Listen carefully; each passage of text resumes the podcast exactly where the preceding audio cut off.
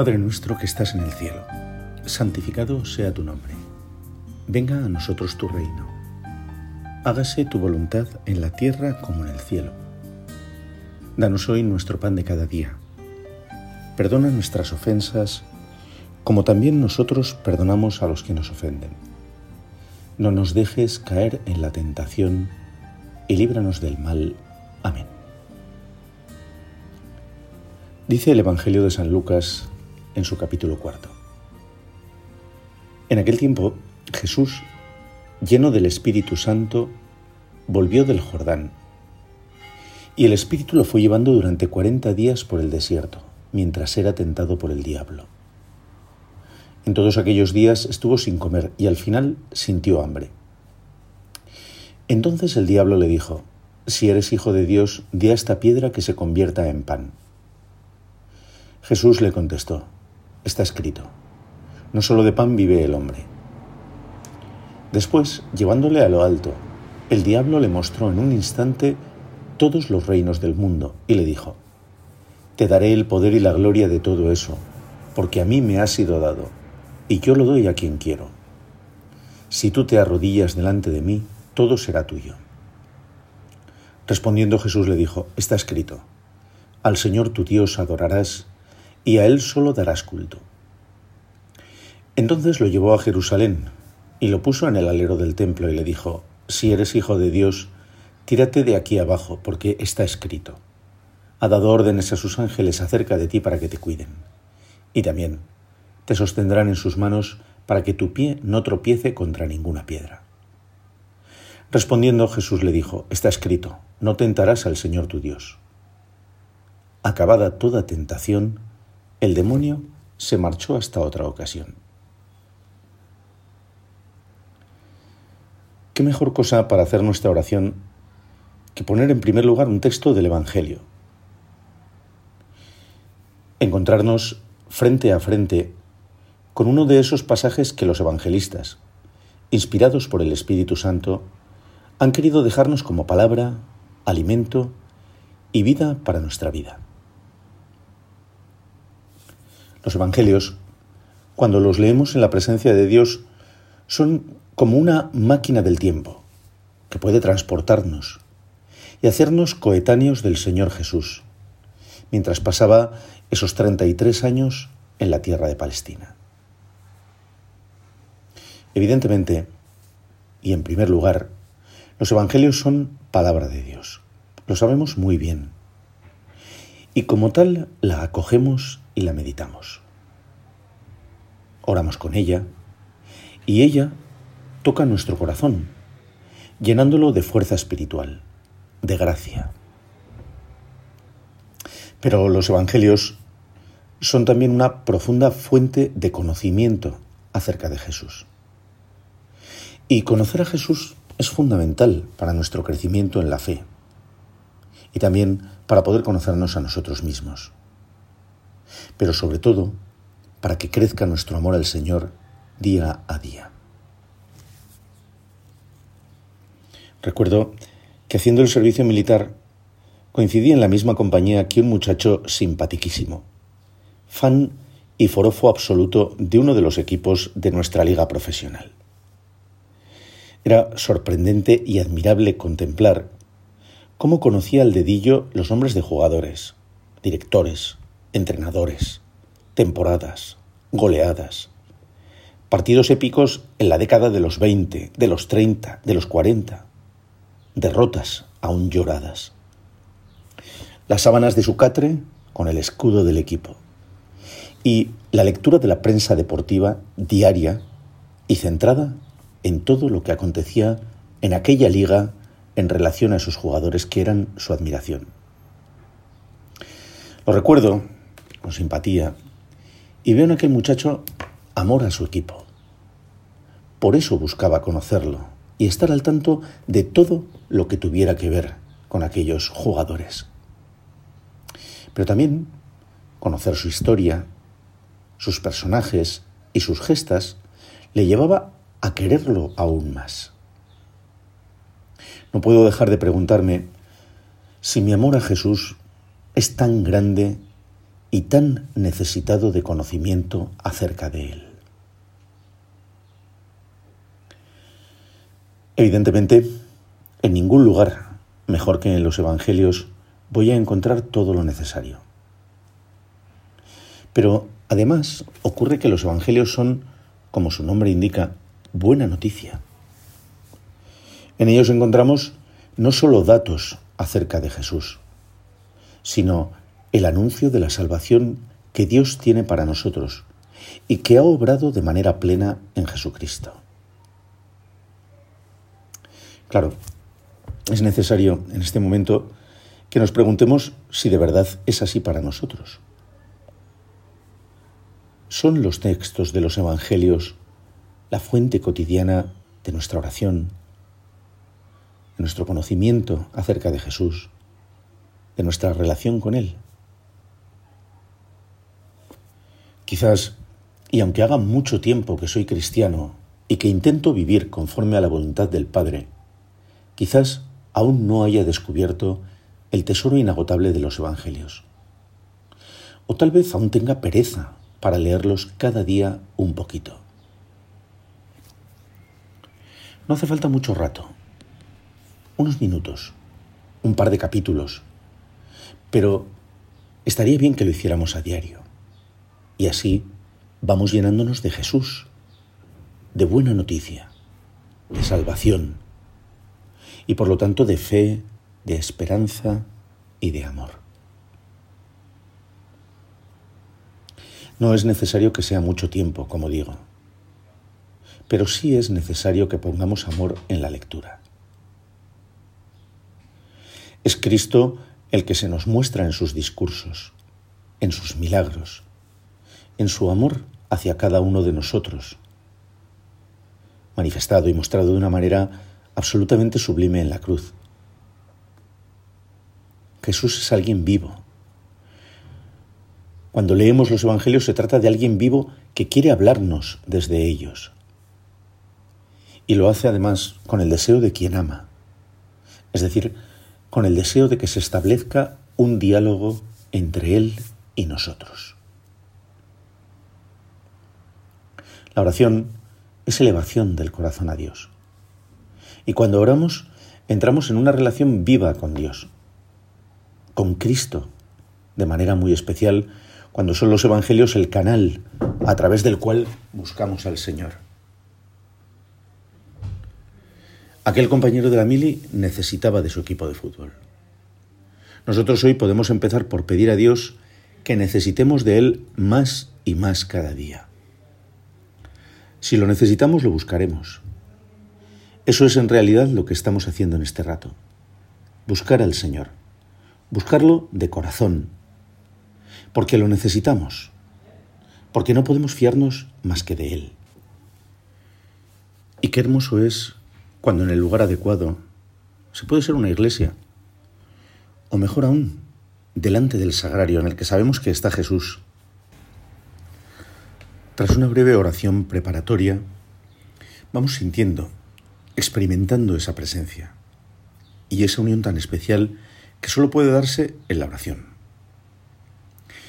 Escuchamos verdaderamente en nuestro interior la voz del Dios vivo, que esperándonos cada día, cada momento, va hablándonos suavemente, con una palabra que toca lo profundo de nuestros corazones.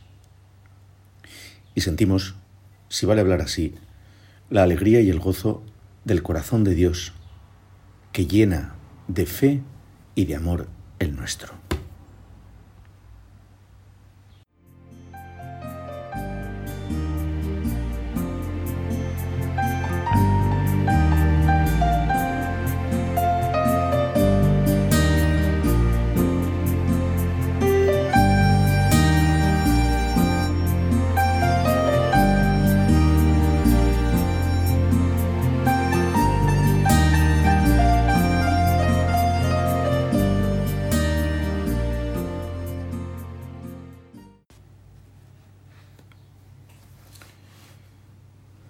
Hemos comenzado este rato de oración escuchando el texto de los 40 días que el Señor pasa en el desierto, antes de comenzar su vida pública y, evidentemente, de lo que acontece en ese tiempo.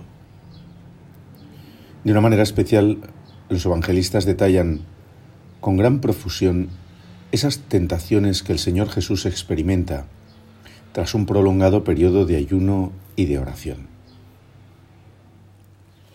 Releer estas líneas me hace sentir, por un lado, que estamos ante el alma misma de Cristo, casi nada. Evidentemente, lo que ocurrió en el desierto fue algo que solo el Señor Jesús conocía. Nadie más estaba allí. Dios, Él, el demonio tentador y posteriormente, eso sí, los ángeles que le servían. Manifestación de la providencia de Dios que acompaña siempre y que provee de lo necesario aquel que le es fiel. Es por lo tanto muy probable que él debió contar a sus apóstoles en alguno de los momentos de retiro en los que los tomaba aparte y les hablaba el corazón y les instruía, esos acontecimientos que él vivió y experimentó antes de comenzar su vida pública. De la misma manera que hoy también a nosotros nos instruye y nos habla el corazón en la intimidad de la oración. Supongo también que aquello habría impresionado mucho a los apóstoles, como nos impresiona a nosotros, releyéndolo una y otra vez, tantas veces en nuestra vida.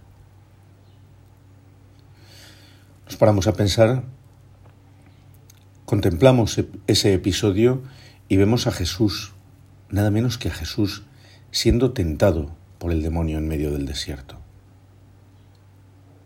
Claro, nosotros sabemos mucho más acerca de Jesús de lo que en aquel momento sabían aquel grupo de hombres. Nosotros sabemos que es el Hijo de Dios. Conocemos lo que ocurrió en la cruz. Conocemos su victoria, su resurrección gloriosa.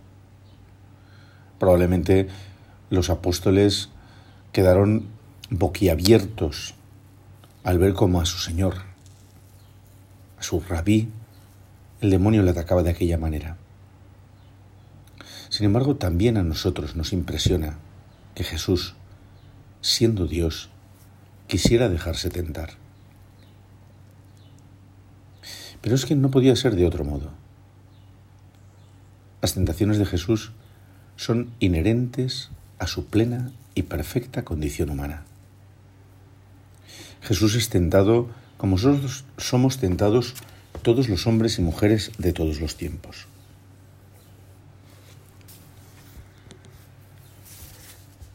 Siempre que un autor habla de las tentaciones, hace referencia a la carta a los hebreos, ese precioso texto que encontramos en el Nuevo Testamento y en el que leemos que nuestro sumo sacerdote, refiriéndose evidentemente a Jesucristo, había de ser solidario con todo, compasivo. Forma parte de la dinámica propia de la encarnación. El Verbo de Dios, la segunda persona de la Trinidad, no se hace hombre para no ser hombre, No se hace hombre para no ser como nosotros, sino para serlo. Para sanar y santificar y redimir desde dentro toda la condición humana. Pero además, de este modo se hace plenamente solidario con nosotros. ¿Cómo podríamos confiar completamente en Jesús si Él no supiera al cien por cien lo que es la condición humana? Claro que evidentemente Jesús no peca, lo sabemos muy bien, pero conoce la tentación exactamente igual que nosotros. También Él se ve sometido de alguna manera a las insidias del demonio. Pero es precisamente así como nos muestra que de la mano de Dios y junto a Él es posible también para nosotros vencer la tentación. No podemos decir que Dios no sabe lo que sentimos los seres humanos al ser tentados, porque sí lo sabe. Y es precisamente por eso por lo que podemos contar con Él en la lucha. Y podemos acogernos a su misericordia, a su bondad y a su compasión cuando fruto de nuestra limitación no somos capaces de vencer, cuando nosotros sí que caemos en la tentación. Jesús nos comprende, sabe lo que es nuestra lucha, nos acoge y cuando con el corazón arrepentido nos acercamos a Él, siempre nos perdona. A lo largo de nuestras vidas, también nosotros experimentamos las insidias del demonio y la tentación, de muchas maneras. Y es bueno ser conscientes de esta realidad. Es bueno serlo para poder presentar batalla cuando sea necesario. Vamos, a diario. Nos ha tocado vivir una época en la que la idea de pecado, de tentación, de demonio, ha sido totalmente desdibujada, muchas veces ridiculizada, como si fueran bromas y cosas tontas. Pero eso hace de nosotros blancos muy fáciles. Vemos en el Evangelio cómo Jesús es llevado al desierto por el Espíritu, para ser tentado por el diablo, dice el texto que hemos escuchado al comenzar la meditación. De alguna manera es como si el Espíritu quisiera poner a Jesús ante las dificultades, engaños y tretas que las fuerzas del mal usarán contra él en sus años de vida pública. Y de algún modo, ese episodio que se nos relata es un entrenamiento, una preparación y un fortalecimiento ante el mal. El desierto es el lugar en el que nos encontramos solos, solos ante las decisiones de nuestra vida. Decisiones acerca del bien o del mal. Allí nos sirven las excusas. En nuestro interior, cuando nosotros delante de Dios optamos.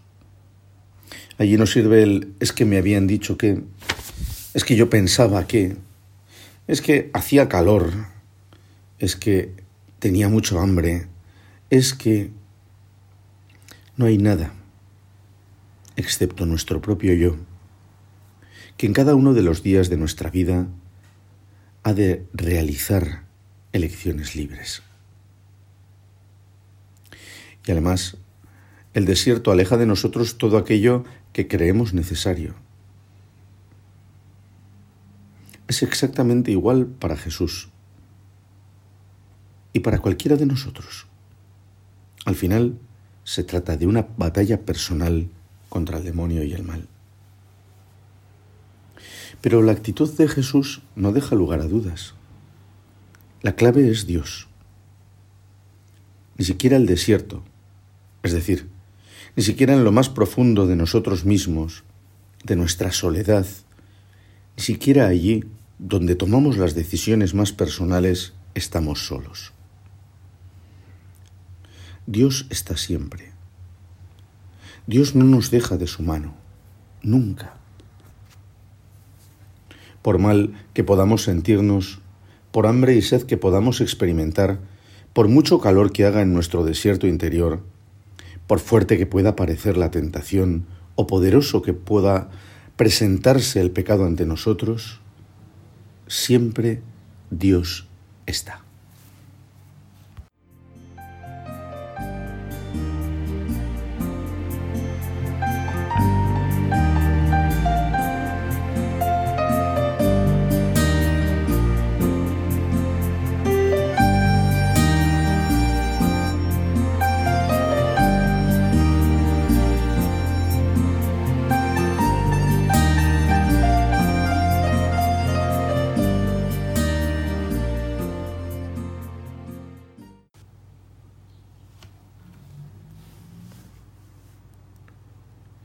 Siempre he tenido un especial cariño al Papa Benedicto XVI.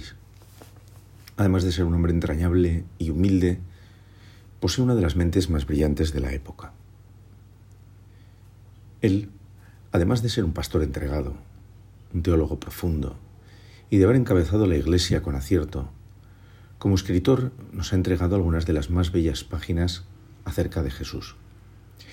Y por supuesto, también se pone ante el episodio del desierto, para tratar de adentrarse en los sentimientos de Jesús y conocerle un poco mejor y ayudarnos a nosotros a hacerlo. Es verdad que en las tentaciones del Señor, al menos en las que nos narra el texto evangélico que hemos leído al comenzar este rato de oración, está de alguna manera la pugna por la misión de Jesús.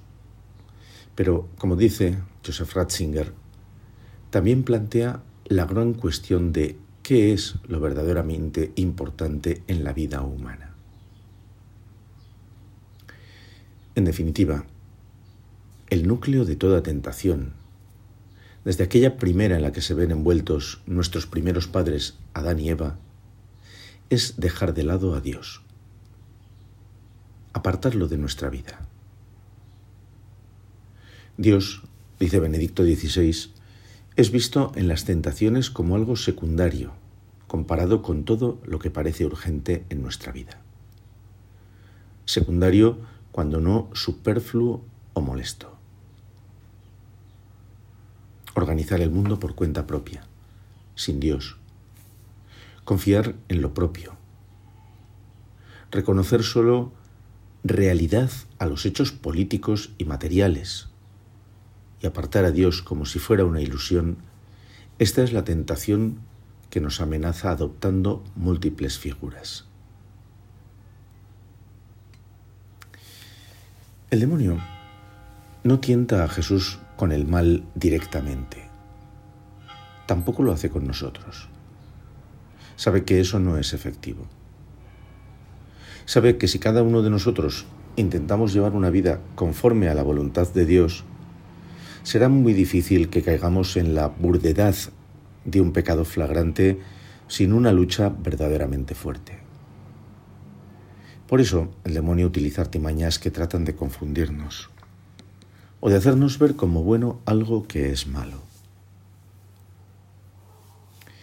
Jesús siente hambre y el demonio le propone lo que parece la mejor opción si realmente Dios existe, ¿por qué no dejarse ver de una manera notable, constatable? Que obre su poder y transforme las piedras en panes. Eso es bueno. ¿Por qué ha de ser malo? Y además tiene una repercusión moral enorme para el mundo. Eso podría acabar con el hambre en el mundo con el gran sufrimiento de millones de hombres y mujeres. Moralmente es bueno. Y si Dios es realmente Dios, debería hacer las cosas así.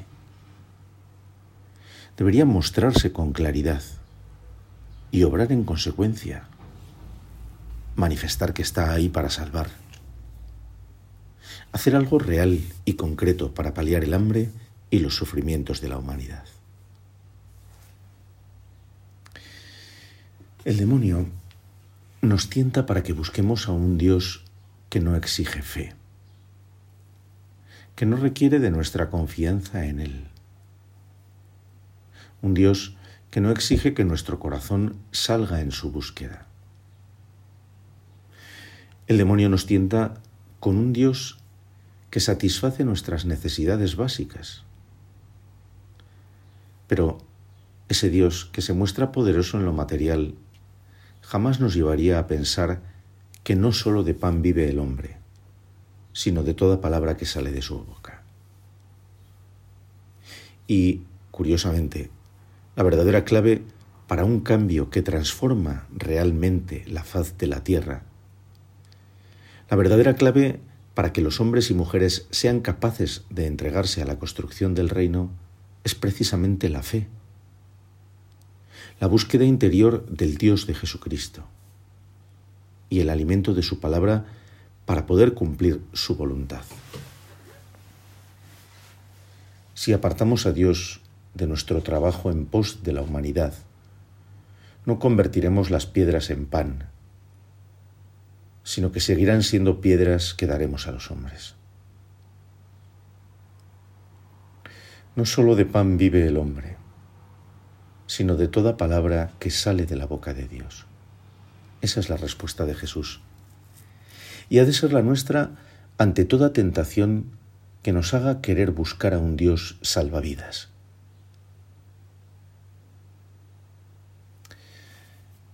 En segundo lugar, el demonio mostrará a Jesús los reinos de la tierra.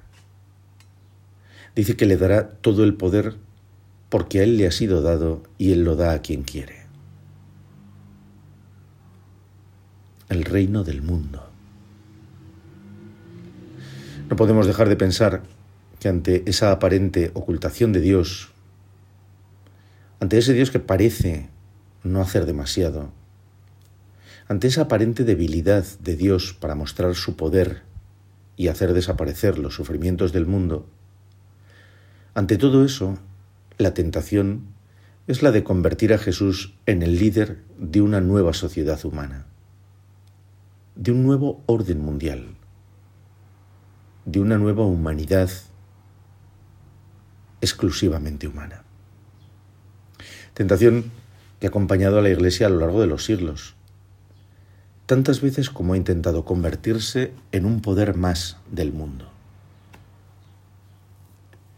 Sin embargo, Jesús, tras su resurrección, en el monte, dirá a sus apóstoles, Se me ha dado pleno poder en el cielo y en la tierra.